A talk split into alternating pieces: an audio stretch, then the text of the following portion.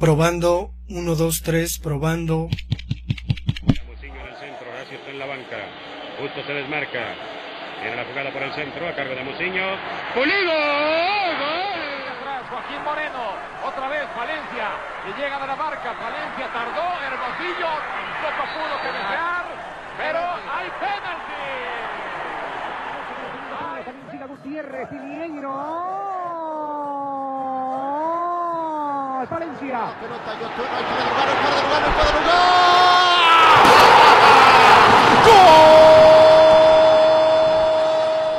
¡Se acabó! 23 años, 5 meses, 23 días.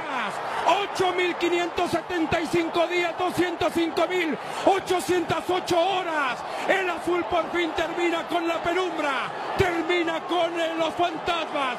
Termina con el oscurantismo. Es campeón de México. Es el campeón del fútbol mexicano. Esto es Esto es Esto es Firulete Azul.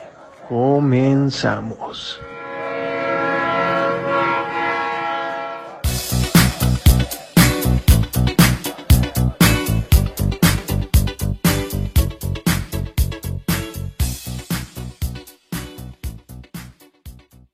Bienvenidos al podcast Firulete.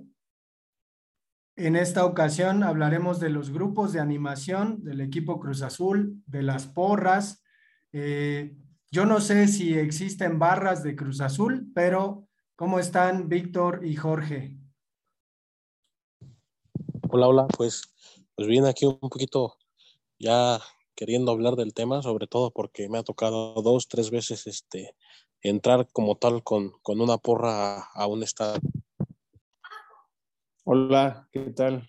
¿Cómo se encuentran todos? Bien, pues para hablar del tema, sí, yo también tengo algunos puntos importantes. Yo también he estado alguna vez en, en la porra. Me ha tocado estar por ahí. Habría que, que comenzar con esta alusión que en algún episodio ya hicimos sobre que, eh, que hace años Cruz Azul tenía una porra, pues que, que al menos desde mi, mi, impresión era muy familiar. Es decir, eh, pues sí, iba familia. Ah, Yo me acuerdo que había un, un grupo de, de, porristas, como, como tal se entiende, de, de niñas que apoyaban al equipo, pero no sé ustedes qué, qué sea lo más lejano que recuerden con respecto a este apoyo hacia el equipo dentro del estadio. Pues creo que de entrada la principal porra que ha tenido Cruz Azul es la sangre azul, es la, la más reconocida, pero pues, había tenido ahí algunos problemas con, con el antiguo presidente que era Billy Álvarez y, y no, no dejaban entrar a, a gran parte o, o, solamente que unas 100 personas representativas, ¿no? Entonces, pues, pues siempre estuvo ese conflicto de, de intereses entre, entre los dirigentes y entre la porra y, y no se pudo dar el, el apoyo que, que, necesitaba el equipo, ¿no? Sobre todo en esta larga sequía que tuvo. Entonces, pues de entrada ya para, por ahí se ve que, que, poco a poco se va recuperando esta, estos, estos grupos de animaciones, no solo la sangre azul, que, que, llegan al Estadio Azteca y que pues apoyan, ¿no? Se ponen ahí sobre la, sobre la porra donde le toca estar a la América, le dan el mismo lugar al Cruz Azul. Pero ni tanto. Eh, actualmente tienen las porras muchas cosas prohibidas, ¿no? El hecho de, por seguridad, no entrar con palos, de hecho a veces ni con banderas. Eh, lo que son los instrumentos con los que entraban, también en ciertos estadios están muy limitados y han quitado todos esos aspectos que yo creo que le, le restan un poco de, de folclore a, a, todo lo que es el partido, todo lo que es la porra, eh, páginas de internet donde te ponen sus canciones para que te las aprendas y, y empieces a cantar con ellos. Pero actualmente, sí, como mencionabas, la sangre que fue relegada durante mucho tiempo, aun cuando estaban en el Estadio Azul, a mí me tocó estar ahí con ellos, entrar con ellos y lo más antiguo que recuerdo pues es cuando empezaron a cantar en la semifinal de, de la Libertadores en el Estadio Azteca, que fue de los partidos que yo tuve la oportunidad de acudir. Estas, estas porras a las que se refieren tendrían algo eh, similar a lo que llamamos barras. Digo, habrá que considerar que con, con el ascenso de Pachuca a la primera división, eh, un directivo, ahora es, es alguien eh, de, del cuerpo administrativo de Pachuca, me parece, Andrés Fassi, fue quien impulsó en, en Pachuca la aparición de, de, una barra con ciertos cantos.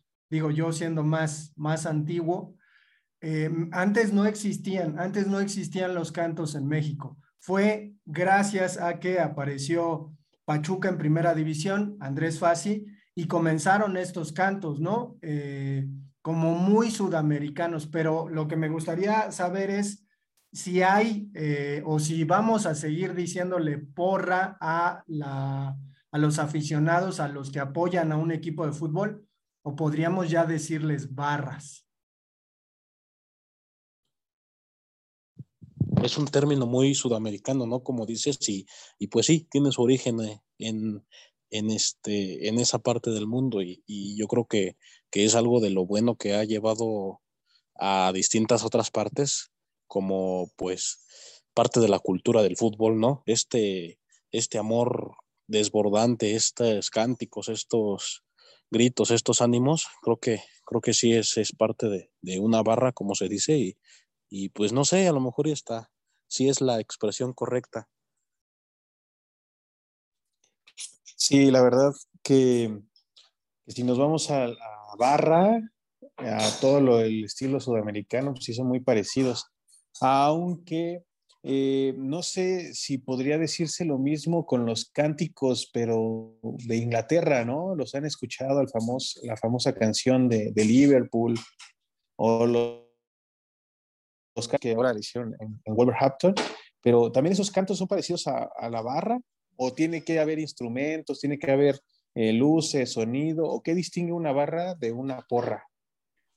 Sí, yo, yo creo que hay ahí como, como cierta familiaridad, ¿no? Sobre todo surgida en, en Inglaterra y, y, por los cantos, desde que yo soy niño han existido en Europa, obviamente con, con la información que nos llega de, del fútbol sudamericano, particularmente argentino, que en los años noventas a inicios en la televisión pasaban fútbol argentino, televisión abierta, TV Azteca me parece, pero eh, yo, yo iba hacia el asunto un poquito más delicado con respecto a que he sabido que eh, las barras en Argentina pues tienen cierto perfil delincuencial, ¿no? Es decir, cometen eh, estropicios dentro de la sociedad ni se diga este encuentro River Boca, ¿no? En donde la agarran en contra de los aficionados. Digo, eh, este fin de semana ocurrió, ¿no? Que incluso hasta, pues aparece por ahí un arma de parte de un, de un, este, de un aficionado a los Pumas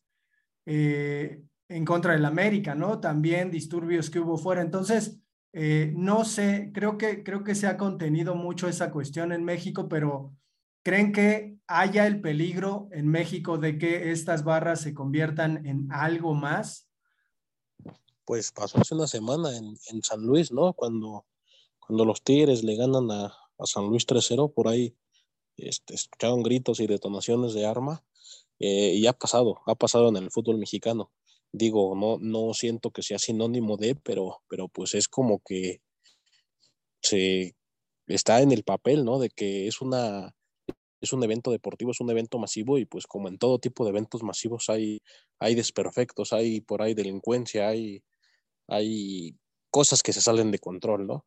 Eh, decías tú, Alejandro, también de, de, en Europa, ¿no? Pues estaban los hooligans en Inglaterra, no sé si, si todavía este, existan, no tengo mucha información del tema, pero pues creo que pues utilizan este, este fin, ¿no? Utilizan el deporte para pues hacer sus, sus maldades o sus actos delictivos. Sí, tienen razón. En el aspecto de que se pueda llegar a tener una violencia más grande, tener todo eso, sí, sí ha pasado, ha sucedido en diferentes partidos. Han terminado personas hasta heridas, lastimadas. También el partido que, que mencionas de América contra Pumas donde también es eh, agresión el hecho de meterse a lo que son la cancha, ¿no? Recordemos también un evento que no fue directamente del estadio, que fue a las afueras del estadio. Eh, ustedes recordarán el partido de Santos, ¿no? Donde toda la gente se, se agacha porque empiezan a escuchar balazos. Creo que, que, dependemos también de un país donde tenemos un poco de, de gente que le gusta pues ser un poco pues tenemos la violencia, ¿no? En nuestra, en nuestro, así que nuestra sociedad, donde a veces hay gente que siente que es parte natural, ¿no? defenderse, pero a, costa de un arma, ¿no? O a, costa de, agresión, no tanto del, de las palabras, sino más del acto. Sí, que por ahí yo me acuerdo haber visto un documental que se llama Las Bestias del Fútbol, en donde se cuenta cómo en Grecia, eh, Croacia, en ciertos países de los Balcanes, pervive esta tradición, ¿no? De, gente que, pues, como dicen luego en los medios, inadaptada, se recluta en estos grupos que terminan siendo casi grupos de choque, ¿no? A veces incluso pues para amedrentar, eh, incluso metidos en cuestiones políticas, pero pues eh, es curioso, pero en Alemania no se escucha de barras, ¿no? A pesar de que tienen pues cantos. Y en Italia, pues sí, también tenemos eh, noticias, ¿no? De que hay, hay unos aficionados como muy extremosos y violentos. Creo, creo que en México se ha intentado ahí como campechanar la situación. No sé si escucharon, por ejemplo, la directiva de Pumas eh, impide, me parece que a la Rebel entrar eh, al estadio de CEU. Entonces, creo que, y le quita, ¿no? Desde luego un montón de, entradas que, suelen ser gratuitas para que se tenga este grupo de apoyo, pero particularmente a mí sí me ha tocado ver en Ciudad Universitaria cómo las porras que son incansables y apoyan y apoyan durante todo el partido. A veces eh, este apoyo, pues sí se, se contagia, ¿no? A todo el estadio. Entonces, creo, creo que, pues efectivamente dentro del estadio hacen su trabajo. No sé, eh, me gustaría que, que, contaran alguna, alguna cuestión de, de cómo se llegaron a contagiar de la energía de una barra como para apoyar a su equipo. Sí, pues claro que sí, yo creo que, que, es parte de la fiesta, ¿no? Todo este, este, pues show que se monta aparte, ¿no? Porque pues tenemos un espectáculo en la cancha y, aparte pues en las tribunas se, se hace todo este tipo de, de apoyo. Y, y, pues digo, tengo recuerdos de, de, varios partidos en el Estadio Azul, ¿no? En el antiguo Estadio Azul, donde, donde pues sí, los encargados eran la, la porra, aún estando lloviendo, aún estando en, en condiciones climáticas desfavorables, porque pues era muy común esos sábados a las 5 de la tarde en un partido de Cruz Azul que de repente en el segundo tiempo te agarraba la lluvia. Y me acuerdo muy bien en una, un partido donde creo que hasta se inundó la cancha y pararon el, el partido unos minutos. Cruz Azul tenía uno menos y iba perdiendo contra Jaguares 1-0.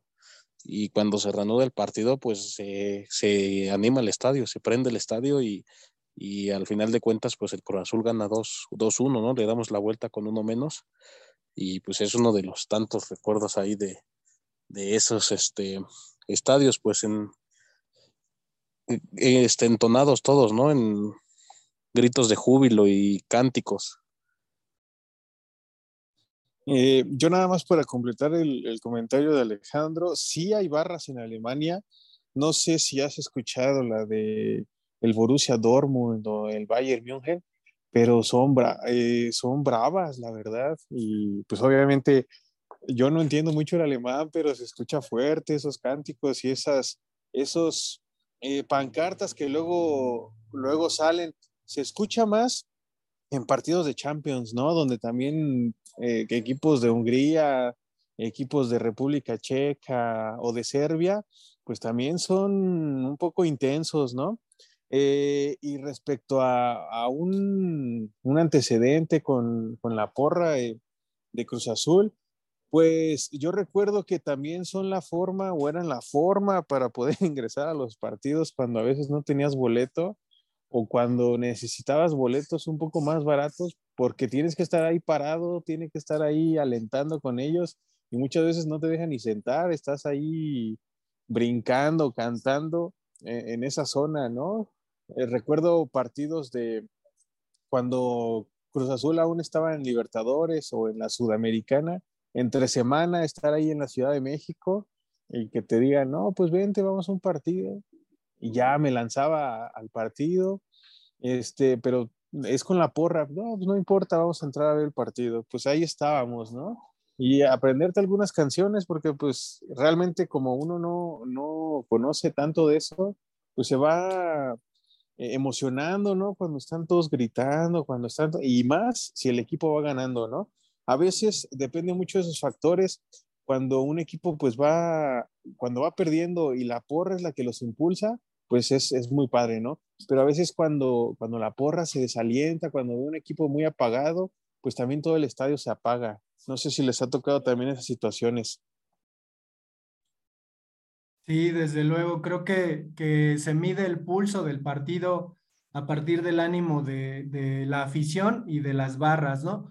No sé si han visto estas entradas que ha hecho Tigres, digo, no, no, creo que no es siempre, pero a veces ha entrado a su estadio y los papelitos volando, ¿no? Que es algo muy característico del fútbol sudamericano, pero ¿Creen que en algún momento llegue a haber este, una especie de, de, fiesta al estilo argentino en México? Digo, si ya Tigres está tratando de, de implementarlo, no recuerdo qué otro equipo eh, implementó una entrada de, su equipo al estadio muy similar.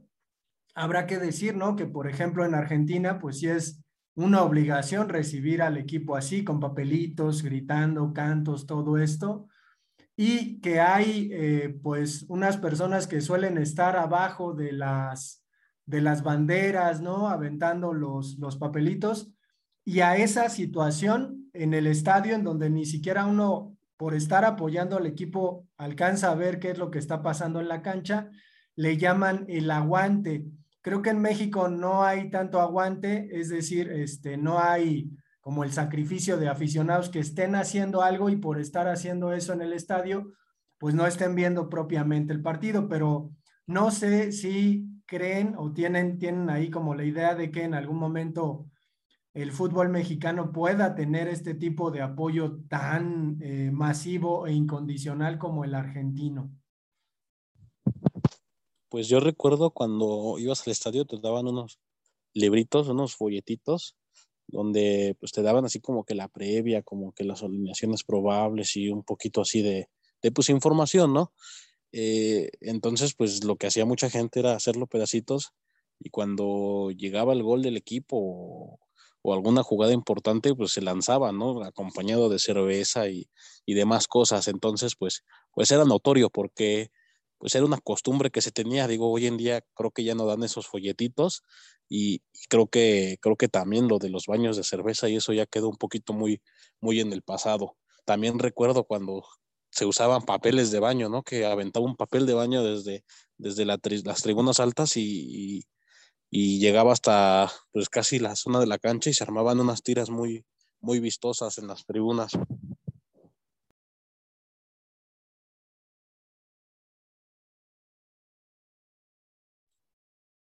Pues sin duda es todo un tema, ¿no? Eh, hay, hay, hay ciertas implicaciones sociales, me parece, como para que alguien termine eh, adhiriéndose a este tipo de, de, grupos. Creo que también hay un perfil eh, social, hay, hay también un respaldo, una identificación en este sentido. Entonces, pues eh, bienvenidos, ¿no? Los que apoyan incondicionalmente a un equipo. No sé si una persona eh, diga, ¿no? De joven yo apoyaba a, a, mi equipo y ahora que soy grande y sigo teniendo hijos, sigo perteneciendo a, a una barra, porque creo que la mayoría de los integrantes de, la, de las barras suelen ser jóvenes, ¿no?